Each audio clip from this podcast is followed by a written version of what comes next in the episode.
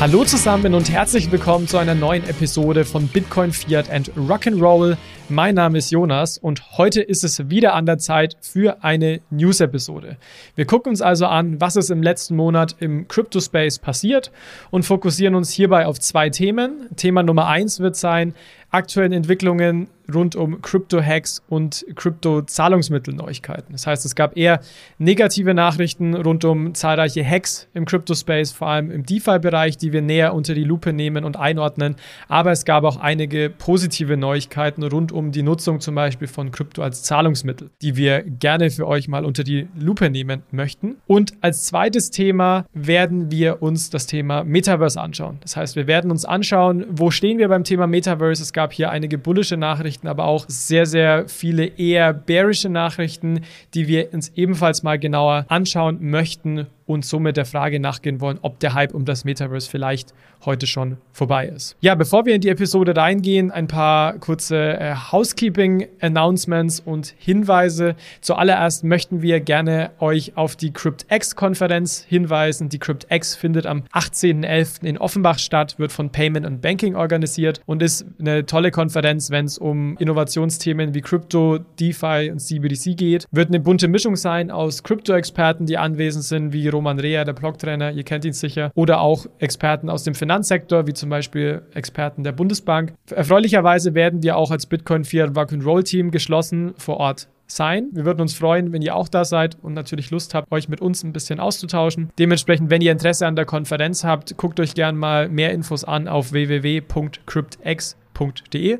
und wir würden uns auf jeden Fall freuen, viele von euch dort auch zu sehen. Ja, zweites Housekeeping-Thema. Wir haben als ähm, Co-Host des Podcasts circa einmal im halben Jahr ein Strategie-Meeting. Wir treffen uns im November wieder in Frankfurt und würden da natürlich auch sehr gerne Feedback, Ideen, Verbesserungsvorschläge von euch mit inkludieren. Das heißt, wenn es Punkte gibt, ja, die ihr ähm, verbesserungswürdig haltet, die ihr vielleicht auch gut findet, die wir unbedingt machen sollten und so weiter und so fort, teilt uns das sehr, sehr gerne mit. Wir freuen uns immer von euch zu hören, versuchen das auch so gut es geht in unser Podcast-Programm einzubringen und hier erreicht ihr uns am besten über das Kontaktformular auf unserer Website www.bfrr.de oder ihr schreibt uns direkt eine E-Mail an info@bfrr.de. Wir freuen uns auf jeden Fall von euch zu hören. Ja, so viel zur Einleitung und zum Housekeeping. Ich würde sagen, Michi, lass uns doch mal direkt reinstarten.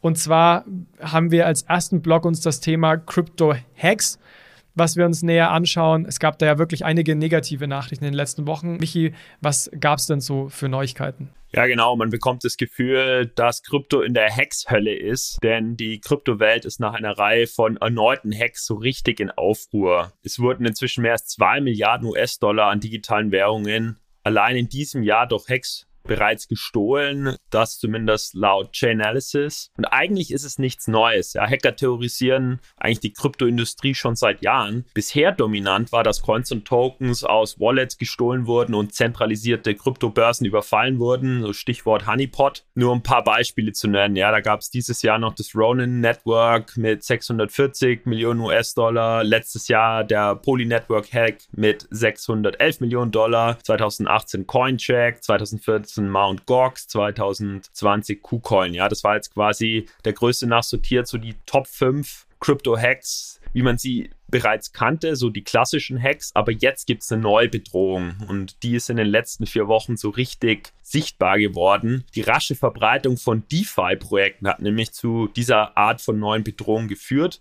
Damals war die Branche noch relativ klein und überschaubar, aber heute, jetzt können Hacker wirklich ein breites Ökosystem angreifen. Dieses Krypto-Ökosystem hat viele Integrationspunkte, also die Cross-Chain-Bridges zwischen den unterschiedlichen Blockchains. Es ist diese eigentlich noch ziemlich experimentelle Wirtschaft mit kryptobasierten Videospielen entstanden. Es gibt diese ganzen DeFi-Projekte wie dezentrale Kredite und es gibt so richtig neumodische Coins und Tokens, die richtig kompliziert sind. Ja, ja und in den letzten vier Wochen gab es jetzt so ein richtiges DeFi-Beben. Ganz konkret wurden gleich drei DeFi-Plattformen Angriff von Hacks. Das heißt, Michi, wenn ich dich da richtig verstehe, die früheren Hacks, da ging es vor allem darum, die Börsen in dem Sinne zu hacken, also aus Non-Custodial Wallets äh, Coins zu stehlen. Und jetzt ist aber eigentlich die Bedrohung noch viel größer, weil jetzt direkt auch Projekte gehackt werden, vor allem die, die Brücken. Kann man das so sagen? Kann man so sagen und ähm, spezifisch zu machen die Smart Contracts, ja, also Schwächen im Code zu finden in den Smart Contracts in DeFi und in den Cross-Chain Bridges zwischen den einzelnen Blockchains. Ja, um, um, euch mal ein Beispiel zu geben, was jetzt diese drei konkreten Hacks waren, da war zum einen der Binance Cross-Chain Bridge Hack. Da wurden innerhalb weniger Tage die Binance Smart Chain oder BSC Opfer eines, ja, man muss es so sagen, fulminanten Hackerangriffs. Dann wurde zwischenzeitlich sofort der Betrieb eingestellt und anschließend sogar eine Hard Fork durchgeführt. Da wurden Kryptos im Wert von 100 Millionen Dollar aus dem Nichts erstellt. Ja, also da wird schon der Unterschied deutlich. Es wurde gar nichts gestohlen, sondern es wurde der Smart Contract der Cross-Chain Bridge so ausgenutzt, dass einfach zusätzliche Coins gemintet wurden. Ja.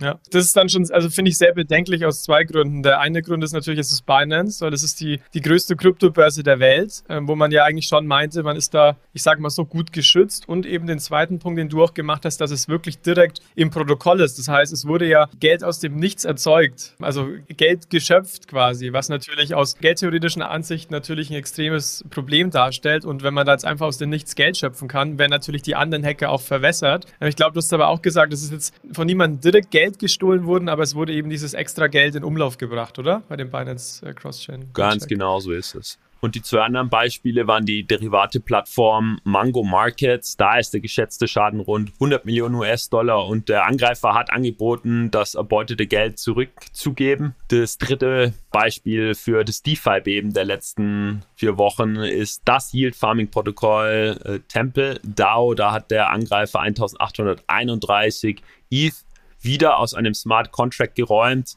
Der Gegenwert ist da zum Zeitpunkt äh, des Diebstahls knapp 2,4 Millionen US-Dollar. Und da war der Grund eine Schwachstelle im Smart Contract, genannt Stacks LP Staking. Und die drei Beispiele machen deutlich, dass der Fokus jetzt auf den Smart Contracts liegt, also auf den Schwachstellen im gesamten Ökosystem und nicht gerade bei den zentralisierten Kryptoplattformen. Es war jetzt schon verrückt, finde ich, dass in den letzten vier Wochen quasi wöchentlich neue Entwicklungen rauskamen rund zu Hacks. Also das, ich denke, ich hatte mal ein neues, neues Höchstmaß quasi erreicht. Und ich meine, Michi, wenn ich mich richtig erinnere, bei unserer äh, Jahresausblicks-Episode hattest du doch, glaube ich, auch so eine Prognose abgegeben, oder? Dass die Hacks dieses Jahr zunehmen yes. werden. Hast du schon so ein bisschen vorhergesehen? Definitiv, ja. Also ich habe eine Preisprognose zu Bitcoin in den Raum gestellt. Die werde ich bitter bereuen. Aber ich habe eine Prognose in den Raum gestellt, nämlich, dass weiterhin hart gehackt wird ja, da bin ich halt von aus, oder die Aussage hat sich halt vor allem auf diese klassischen Hacks bezogen, die sich auf die zentralisierten Börsen beziehen, aber da bin ich jetzt mal so frei und äh, lasse auch die erweiterte Definition zu. Was mir an der Stelle heute wichtig ist, ist, es geht eben nicht jetzt um die technischen Details, wie genau die Hacks abgelaufen sind, sondern mehr so um diese Reaktion von Binance auf den Hack. Ja, denn sie haben sehr schnell auf den Hack reagiert und das hat auch zu Kritik geführt, ja, weil schließlich soll eine Blockchain ja eigentlich vom Kerngedanken her möglichst dezentral sein und nicht von einer höheren Instanz angehalten werden können, wie es Binance mit der Binance Smart Chain getan hat. Und da fragt man sich halt schon langsam, was ist denn wichtiger, dass wir ein dezentrales Finanzsystem aufbauen, wo halt die Leute ihre Lektionen lernen und ihr Lehrgeld zahlen und die Blockchain weiterläuft und nicht angehalten wird und schon gar kein Hardfork gemacht wird? Oder ist es wichtiger, dass der Coin oder der Token nicht inflationiert und nicht einfach neue Coins oder Tokens gemintet werden können? Das ist wirklich eine zentrale Frage. Ich finde es extrem schwer zu beantworten, weil man hat natürlich gesehen, dass die Reaktion der Crypto-Community meiner Meinung nach auch aus gutem Grund wirklich äh, harsch war, dass man sagt, naja, jetzt hält man da die Blockchain an für ein paar Stunden, was natürlich in der dezentralen Welt an sich eigentlich nichts zu tun hat, wenn man das so mal in den ur ursprünglichen Werten von, von Bitcoin und Co. zuschreibt und ist natürlich bei Bitcoin in dem Sinne auch noch nicht so, nicht so passiert. Also das zeigt auch wieder die Resilienz von, von Bitcoin. Gut, vermutlich auch der Vorteil, dass Bitcoin in dem Sinne ja, ich meine, kleine Smart Contract Capabilities hat, aber nicht, nicht in der Komplexität, in denen es andere Bridges haben. Aber es ist natürlich auch valide aus, ich sage jetzt mal, Kundensicht da natürlich dann äh, sowas zu adressieren. Also ich glaube, bei, bei, mir persönlich oder das Beste wäre natürlich mich, ich weiß nicht, wie du siehst, wenn die, die, die, die Smart Contracts natürlich im, on the first place einfach nicht vulnerabel wären. Aber das ist natürlich was, das ist, ist Wunschdenken. Aber vielleicht sollte man da einfach mit mehr, ähm, mehr Audits arbeiten, sich das vorher genauer anschauen, äh, Code Open Source stellen, dass auch eine Community den Code, äh, Code durchgehen kann. Ich bin jetzt nicht ganz sicher, wie viel vom Code, äh, von dem Code quasi öffentlich verfügbar ist. Aber wie siehst du das? Kannst du, kannst du sagen, was für dich wichtiger ist von den beiden oder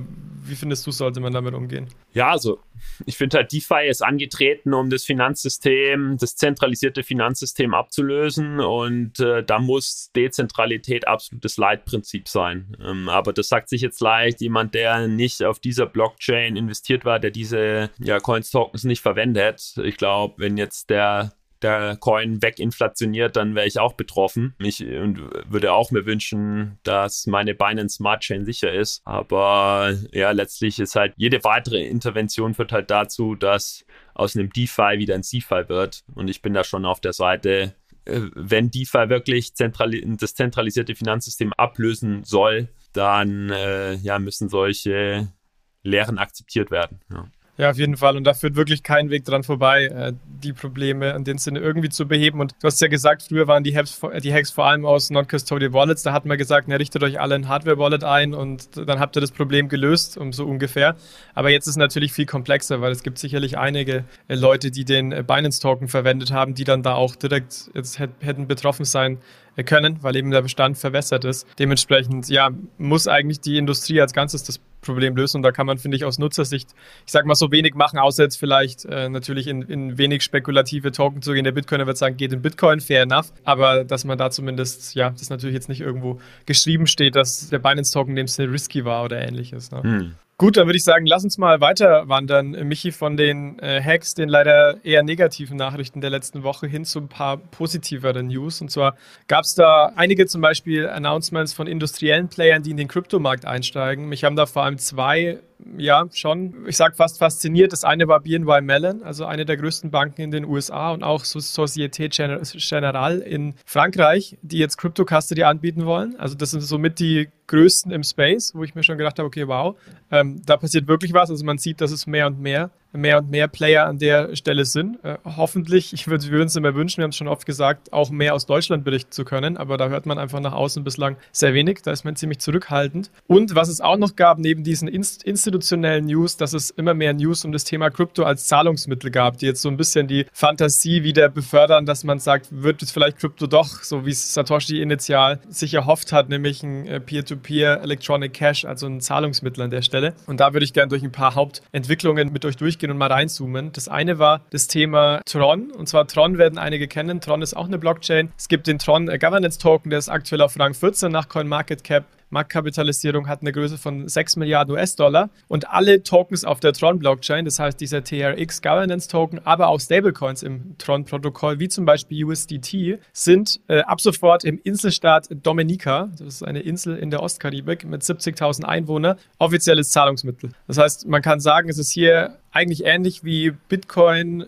in El Salvador, nämlich es können Steuern und öffentliche Dienstleistungen mit den Tron-Token bezahlt werden und auch Merchants und Privatpersonen dürfen Tron als äh, Zahlungsmöglichkeit anbieten. Und das hat mich doch ein bisschen überrascht, weil Tron natürlich jetzt, jetzt nicht eine der größten Kryptowährungen ist, sondern mit Rang 14 so ja, in den Top 20 eher am unteren Ende angesiedelt ist. Und eine weitere Neuigkeit aus dem Payment Space, die eher mit äh, Bitcoin zu tun hat, ist, dass Google ab 2023 für ausgewählte Kunden Zahlungen in Kryptowährung für Cloud-Zahlungen also für Cloud-Services akzeptieren möchte. Das hat, war für mich schon so ein ziemlicher Wumms, wo ich dachte, wow, wenn Google natürlich jetzt Crypto Payments Space entert, ist das schon was Großes. Man muss es so ein bisschen mit Vorsicht genießen, weil es eben aktuell nur eine Handvoll Kunden ist und es über die Zeit mehr werden soll. Also, ich meine, Michi, wir reden ja auch häufig drüber, Announcement versus Umsetzung und Größe. Da muss man, denke ich, noch so ein bisschen, noch so ein bisschen aufpassen. Aber es ist auf jeden Fall interessant, dass Google sagt, wir, wir gucken uns das mal an und machen das zumindest mit einer Handvoll Kunden und es soll auch über eine Zeit dann quasi äh, ausgeweitet äh, werden.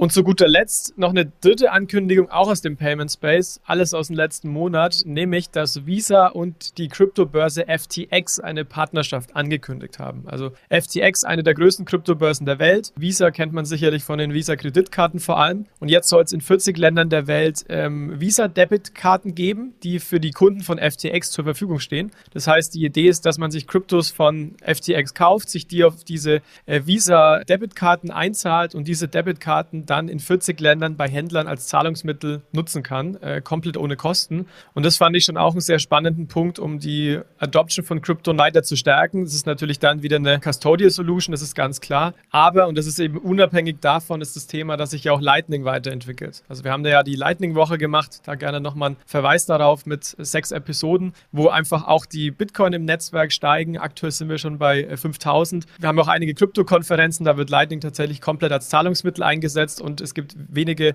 Transaktionen, die nicht durchgehen. Also was wir sehen, ist, dass auch Lightning immer wichtiger wird und dementsprechend finde ich das ganz spannend, weil ich auch vor einem Jahr noch oder vor zwei Jahren noch gesagt habe, Krypto ist für mich hauptsächlich ein Store of Value, aber irgendwie kein Zahlungsmittel, kein Means of Payment. Aber das scheint sich gerade so in langsamen Schritten durch Lightning, aber eben auch durch diese ganz anderen spannenden News mit Unternehmen so ein bisschen zu, zu realisieren. Ich weiß nicht, Michi, wie du das siehst. Bist du eher Seite Store of Value oder kannst du es dir auch vorstellen, dass wir eines Tages vielleicht natürlich eher in der mittleren Zukunft dann auch das für das ein oder andere gut oder vielleicht sogar mehr äh, in Kryptos zahlen? Ja, ich war immer Team Store of Value äh, und rein von meinem Verhalten her bin ich es auch noch. Also ich zahle noch nichts mit Kryptowährungen ab. Ich habe erst letztes noch ein gutes äh, Gespräch mit einem befreundeten Finance-Professor geführt und die These war eben, dass beides wichtig ist, weil es bringt uns ja nichts, wenn wir jetzt dekadenlang hier in unserem Store of Value mit Bitcoin zum Beispiel große Werte aufbauen und die nie materialisieren können. Ja, irgendwann muss ja jeder Wert materialisiert werden. Dafür sparen wir und speichern wir ja den Wert, ja, indem wir es zu einem späteren Zeitpunkt dann konsumieren oder in was anderes investieren. Und äh, bringt dann nichts, wenn dann der Bit äh, ein Bitcoin extrem viel wert ist, aber wir es nicht materialisieren können. Ja, insofern äh, bedingt das eine das andere, weil wenn die Leute nicht für die Zukunft die Erwartung zumindest haben, dass sie sich irgendwann was Cooles dafür kaufen können, dann wird auch der Wert wieder fallen. Ja. Absolut. Also die, das finde ich ein sehr nachvollziehbares Argument. Und was ich hier sehr positiv finde an der Stelle ist, dass sowohl auf der Ebene von institutioneller Seite, wie jetzt zum Beispiel mit Visa und FTX oder auch Google, ist da einiges passiert. Und ich vor allem das Announcement mit Visa und FTX schon sehr interessant finde, was die Adoption angeht, wenn man jetzt in 40 Ländern diese Debitcards anbietet. Man muss natürlich auch sagen, aktuell nur für Kunden von FTX, also nicht jetzt für alle Kunden und Bürger in dem Land. Aber trotzdem ist es mal, ist es eine ordentliche Anzahl an Menschen. Plus eben auch, dass man die dezentralen Alternativen und die non-custodial Alternativen immer mehr hat. Also wie gesagt, Lightning. Das heißt, wenn man jetzt sagt, okay, man hat hier, und da gibt es auch immer mehr News, die ich auf Twitter sehe, dass hier in Berlin wieder ein Kaffee Lightning akzeptiert oder hier gibt es jetzt wieder mal ein paar Wochen Testrun für Lightning-Zahlungen, dass es quasi von beiden Seiten kommt. Sowohl von der dezentralen Welt, nenne ich es jetzt mal, als auch von institutioneller Seite. Was ich glaube, für die Mainstream-Adoption, wenn sie denn jemals kommt, zumindest auf den Schritt dahin, auch extrem wichtig ist. Wenn man mal die Größen gegeneinander hält, der der Adoption, ja. Dominica, 70.000 Einwohner, bei Google ausgewählte Kunden und jetzt kommt's, Visa dann in 40 Ländern für Millionen Merchants, ja. Dann ist sicherlich der Beitrag von Visa und FTX hier am ausgeprägtesten und ich bin froh, dass wir sowohl in CIFA als auch in DeFi diese Innovation sehen, ähm, weil wie gesagt, wenn es dann nicht möglich sein wird, in, in beiden Kanälen unsere im Wert gesteigerten Bitcoins auszugeben, dann haben wir nichts davon. Ja, nee, genau so ist es. Man muss sie ausgeben können. Es muss auch Unternehmen geben, die die Services anbieten, weil natürlich Unternehmen auch einfach Krypto integriert haben wollen. Also gab es auch noch als letzte News vielleicht von Crypto.com Pay, auch einem sehr großen Anbieter für Kryptozahlungen, bei denen man jetzt schon Kunden mit 20 Kryptowährungen zahlen können und die Auszahlungen dann in US-Dollar, australischen Dollar und Euro tätigen können. Also man ist da sehr flexibel, was reinkommt, nämlich 20 verschiedene Kryptos und was rauskommt, nämlich drei verschiedene Kryptos. Und das ist so auch so eine News, die man, finde ich, extrem hoch werten soll, weil Crypto.com Pay auch ziemlich groß ist, aber es ist genau wie du sagst, mich, es muss an der Stelle, es muss, es muss angeboten werden, es muss natürlich auch akzeptiert werden von den Leuten, da sind wir sicherlich noch sehr früh, aber die Tendenz und die Richtung ist an der Stelle, finde ich persönlich auf jeden Fall ähm, recht vielversprechend.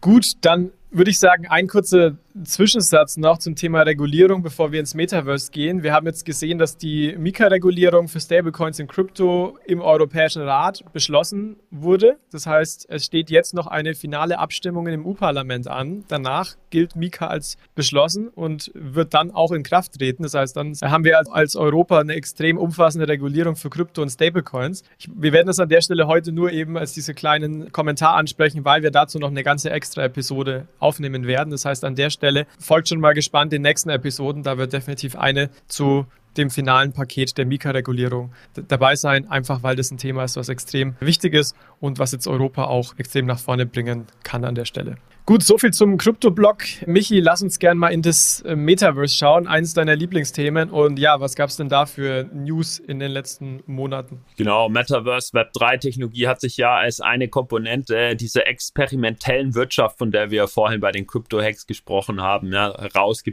Also, dass quasi über die klassischen äh, Blockchains hinaus in, in Videospielen experimentiert wird, wie man mit Kryptowährungen sich Sachen kaufen kann. Und das war mega gehypt in den ja, letzten Monaten. Und genau dieser Metaverse-Hype könnte beginnen, sich jetzt einzutrüben. Und wir fragen uns gerade so ein bisschen hier im Podcast, ob das bereits der Anfang eines Metaverse-Winters ist. Jetzt ist es aber so, dass es in den vergangenen Wochen durchaus News gab, die dafür sprechen, dass sich, dass dieser Hype zu Ende geht und auch welche, die dagegen sprechen. Und starten wir mal durch mit den äh, Metaverse News, die nahelegen, dass der Hype ungebrochen ist. Es ist zum Beispiel so, dass Microsoft und Meta, ehemals Facebook, zusammenarbeiten und Office 365, also quasi die Cash-Cow von Microsoft ins Metaverse bringen möchten. Genauer gesagt, auf die Metaverse-Plattform von Meta, nämlich Horizon Worlds. Ja, Meta Platforms hat sich eben mit Microsoft zusammengetan und das Ziel ist es, eine Reihe von Microsoft Office 365 Produkten wie die Office Suite mit PowerPoint, Microsoft Excel, das ihr wahrscheinlich alle im Detail kennt,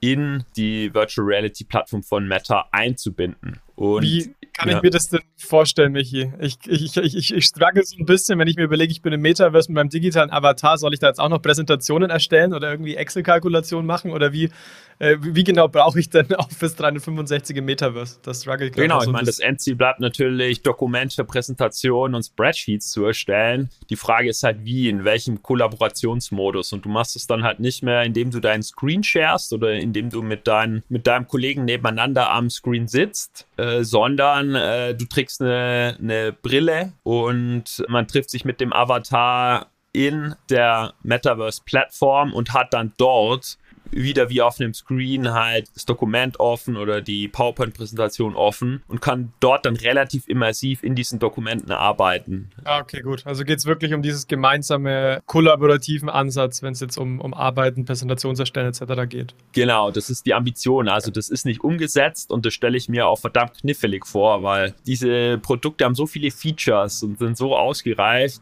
Ich tue mir aktuell schwer, mir vorzustellen, wie da jetzt genau dann simuliert wird, wird, was der Zeichenabstand zwischen zwei Satzzeichen ist, muss ich dann quasi im Metaverse irgendwo oben links mit meinem Finger wohin klicken, um das zu erreichen. Das stelle ich mir auch irgendwie ziemlich frickelig und ineffizient vor. Aber hey, lassen wir uns überraschen. Gespannt. Wenn sie es cool machen, äh, hätte ich Bock drauf. Ja. Eine zweite News, die äh, darauf einzahlt, dass der Metaverse-Hype eigentlich ungebrochen ist, ist, dass Dubai plant, eine neue wirtschaftliche Kennzahl namens Brutto-Metaverse-Produkt einzuführen. Finde ich ein bold Move. Die, diese neue Metrik sollte dann zeigen, welchen Beitrag Metaverse-Technologie zur Wirtschaftsleistung von Dubai hat. Also inwieweit ähm, Metaverse Produkte und Dienstleistungen, die ja meistens von diesen Produkten gemessen werden, inwieweit diese Metaverse-Dienstleistungen Produkte auf die Wirtschaftskraft von Dubai einzählen. Und das wird jetzt erstmal im ersten Schritt in den Sektoren Tourismus, Bildung, Einzelhandel, Immobilien und der Regierung gemessen. Also da ist das Ziel quasi mit dieser Kennzahl dann das Potenzial der, des Metaverses für die eigene Ökonomie zu quantifizieren, so ungefähr? Nicht das Potenzial, sondern wirklich realisierte realisiertes okay. Wachstum, ja ja, ich bin jetzt kein Volkswirt, aber der Twist ist ja, dass halt äh, gemessen wird, wie viel Umsätze mit äh, Metaverse-Produkten und Dienstleistungen gemacht worden und die dann in die Gesamtwirtschaftsrechnung mit einfließen zu lassen. Okay, da bin ich ja mal gespannt, vor allem auch wie groß die Zahl dann heute schon ausfällt. Aber es ist natürlich interessant, vor allem zu sehen, wie Dubai und auch andere Länder, ich glaube, es war damals auch die Barbados, wenn ich da nicht falsch bin, die beide schon eine, eine Botschaft, eine Embassy im Metaverse aufgemacht haben. Also man sieht hier ganz klar, dass es Länder gibt, die da äh, wirklich super tief reingehen und das ist auch unabhängig, wie ich jetzt die, die Zahl finde, dass ich glaube, dass die Aktie relativ niedrig ist. Es ist sehr spannend, dass sich da Länder auch Gedanken dazu machen und sich überlegen, okay, wie gehen wir mit dem Metaverse um, wie setzen wir das strategisch um, was kann das Metaverse für den Tourismus Dubais bedeuten, etc. Also ich bin gespannt, ob das fliegt, aber ich finde es auf jeden Fall äh, sehr interessant, dass man sich das mal genauer ja, anschaut und da vielleicht auch als, als, als, als First Mover ein bisschen vorangeht als Land. Das war es jetzt allerdings leider schon an den guten Nachrichten. Äh, letztlich war die Eingangsthese, dass der Metaverse-Hype eventuell schon beginnt zu schwächeln. Ein Indikator dafür ist, dass es angeblich einsam wird im Metaverse. Es gibt nämlich Daten von Deb Radar, die nahelegen, dass äh, die Metaverse-Plattformen Decentraland und das Sandbox jeweils weniger als 1000 täglich aktive Nutzer haben. Ja, die das auch, ist natürlich wenig. Ja, genau. Wenn man sich die Bewertung anschaut. Genau. Die Frage ist halt, wie wird gemessen? Wie wird ein täglich aktiver Nutzer definiert? Die Definition, die Deb Raider hier angewendet hat, war, ein täglich aktiver Nutzer wird definiert als eine Interaktion einer eindeutigen Wallet-Adresse mit dem Smart Contract der Plattform. Und da haben die beiden Metaverse-Plattformen Decentraland und The Sandbox jetzt natürlich Bedenken angemeldet, dass diese Zahl natürlich so nicht ganz stimmt und nicht ganze Geschichte erzählt. Zum Beispiel wird die Anmeldung bei der Sandbox oder Decentraland um einen Kauf mit Sand oder Mana, den äh, jeweiligen äh, Utility Tokens, zu tätigen, als aktive Nutzung gezählt. Also die Zahl der täglich aktiven Nutzer zählt nicht die Person, die sich einfach nur einloggen und mit anderen Nutzern auf einer Meta, auf, auf den Metaverse-Plattformen interagieren oder nur kurz für eine Veranstaltung wie zum Beispiel eine virtuelle Modewoche vorbeischauen. Ja, also. Okay, also es wird dann nur gezählt, wenn man wirklich direkt mit dem Smart Contract interagiert, also irgendwas kauft oder, oder Tokens exchanged dann. Genau, also diese Metrik von Dab hier spiegelt nur Transaktionen zwischen Nutzern oder einen primären NFT-Verkauf wider, nicht aber auch andere Formen eines sinnvollen Engagements im Metaverse, also da ein Konzert zu besuchen, ist ja auch relevant zum Beispiel für Werbepartner der Metaverse-Plattform. Der, der Avatar ist ja da und konsumiert Inhalte. Du kannst ja nicht sagen, er war an diesem Tag nur dann aktiv, wenn er auch wirklich ein NFT gekauft hat. Ja, äh, spannend. Also ich finde es gut, das mal so ein bisschen kritisch zu beäugen, weil wir auch gesehen haben, dass im, im äh, Crypto-Space das natürlich extrem belächelt wurde und die News oder diese, dieser Artikel wirklich sehr viral gegangen ist. Also vermutlich liegen die wirklichen Zahlen so ein bisschen höher.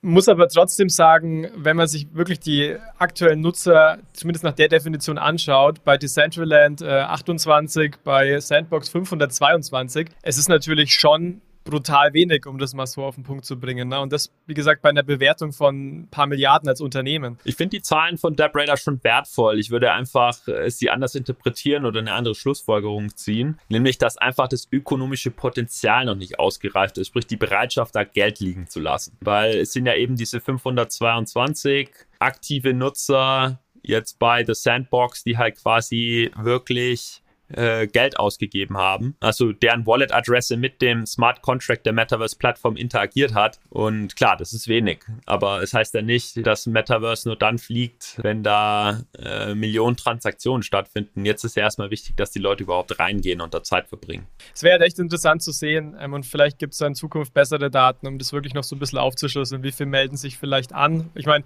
vermutlich sind die Unternehmen jetzt auch so ein bisschen im Zugzwang, weil sie zeigen wollen, nee, nee, es, es passiert mehr bei uns. Die wollen ja auch irgendwann wieder wieder VC-Funding haben, dass wir da wirklich ein bisschen aussagekräftigere Zahlen haben. Aber warum ich damals auch, als ich die News gelesen habe, so aufgesprungen, äh, auf den Zug mit aufgesprungen bin, war, ich weiß nicht, wie es damals dir ging, Michi, aber als ich Sandbox und Decentraland ausprobiert habe, ich habe es ein paar Minuten ausgehalten und bin dann wieder rausgegangen, um ehrlich zu sein, weil es war für mich wie ein schlecht animiertes Spiel das war jetzt vor einem halben Jahr oder so. Ich würde nicht sagen, dass es heute immer noch so ist. Aber das war was, wo ich sage, okay, wir sind schon noch wirklich früh und äh, es, es bedarf schon noch fundamentalen ja, Verbesserungen der User Experience äh, und so weiter und so fort. Würdest, würdest du mir da zustimmen oder bist du da so ein bisschen, äh, bisschen äh, entspannter und nicht ganz so kritisch unterwegs wie ich? Nein, ich bin völlig bei dir. Also das, das die fühlen sich äh, wie Spiele an. Ja, also dieses eine zentralisierte Metaverse, in dem alle virtuellen Welten integriert sind, äh, maximal immersiv sind und es sich nach Realität anfühlt, das wird vielleicht nie entstehen oder noch Dekaden brauchen. Und unsere ersten Annäherungsversuche sind halt ziemlich verspielt, ja. Aber ich meine, wenn man sich überlegt, äh, wie erste Flugzeuge, erste Autos ausgesehen haben, ich weiß nicht, ob, die, ob du die lustigen Videos kennst, wie Menschen versucht haben, die ersten Flugzeuge zu bauen, ja, die, die sehen retrospektiv auch maximal lächerlich aus, aber irgendwo muss man halt anfangen.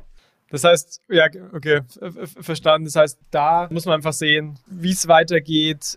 Sollte man jetzt aus deiner Sicht nicht überinterpretieren, aber du hast, glaube ich, noch eine zweite News mitgebracht, die auch sehr interessant war in dem Kontext von, von Meta, oder? Weil ich erinnere mich, da habe ich auch mal ein, ein, Video angeguckt von der Zeit, das ist da, glaube ich, rausgekommen von Zuckerberg, wie er sich im Metaverse rumläuft und das war irgendwie ähnlich wie, für mich ähnliche User Experience. Ja, klar, klar. Ich meine, wenn wir natürlich über die These reden, dass der Metaverse-Hype am Schwächeln ist, dann müssen wir zu, auf das Unternehmen gucken, das es sogar als Mission, Unternehmensmission formuliert hat, ein oder das eine Metaverse hochzuziehen, nämlich Meta. Aber eben dieses Meta macht jetzt sozusagen eine Qualitätspause, denn in einer Memo vom September, die die Financial Times inzwischen in die Hände bekommen hat, warnt Vishal Shah, das ist der ähm, Vizepräsident von Metas Metaverse-Arm, also die Nummer zwei bezüglich Metaverse bei Meta. Der hat jetzt gewarnt, dass sich Nutzer und Entwickler über Horizon Worlds beschwert hätten. Da ist die Rede von Zitat geringer Qualität und voller Fehler.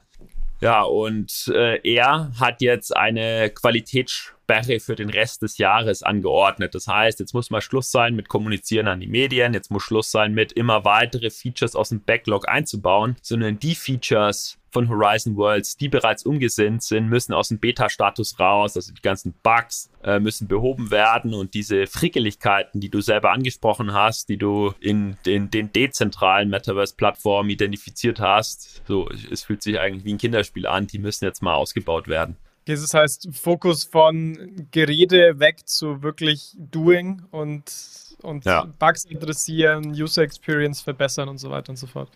Genau. Also um es ganz, ganz konkret zu machen, die Entwicklerteams äh, werden jetzt nicht drauf getrimmt, äh, schnell weitere Features oder User Stories aus den Backlogs rauszuziehen, um es zu erweitern, sondern quasi die User Stories und Features, die schon umgesetzt wurden, besser zu machen. Ich begrüße das total, weil wir verlieren ja potenzielle Nutzer total, wenn es zwar immer mächtiger wird, aber dabei trotzdem die User Experience schlecht bleibt, sondern lieber gibt es ein, zwei Killer-Features, wie jetzt zum Beispiel eine PowerPoint-Präsentation im Metaverse anschauen, aber die ist richtig gut. Also mir wäre es viel lieber ein, zwei Killer-Features, die mich so richtig vom Sofa hauen, als jetzt 100.000 Sachen Da machen zu können, wie mir Gucci-Taschen zu kaufen, die sich aber mies anfühlen, ja.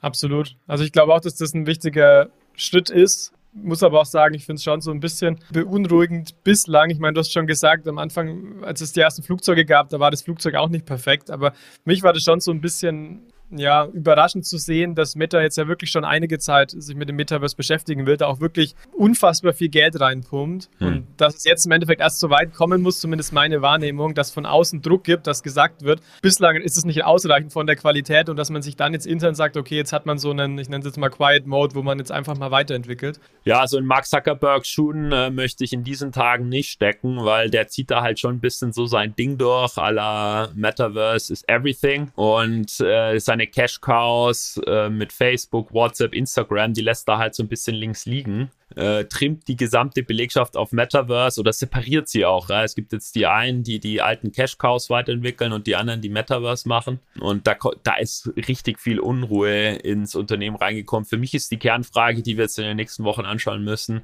ob das Metaverse jetzt wirklich die neue Einnahmequelle ist, um die nächste Generation von Internetnutzern zu erobern. Also wenn du willst, unsere Kinder, äh, ob die dann mit so Brillen aufwachsen sollen und immersiv ins Internet eintauchen sollen oder ob es für Meta zumindest mal oder uns alle einfach eine riesige Ablenkung ist, die nur Ressourcen verschlingt und die Fähigkeit von Meta einschränkt, seine alten, guten Produkte wiederzubeleben und diese Werbeinfrastruktur, von der Facebook ja lebt, wieder so richtig aufleben zu lassen.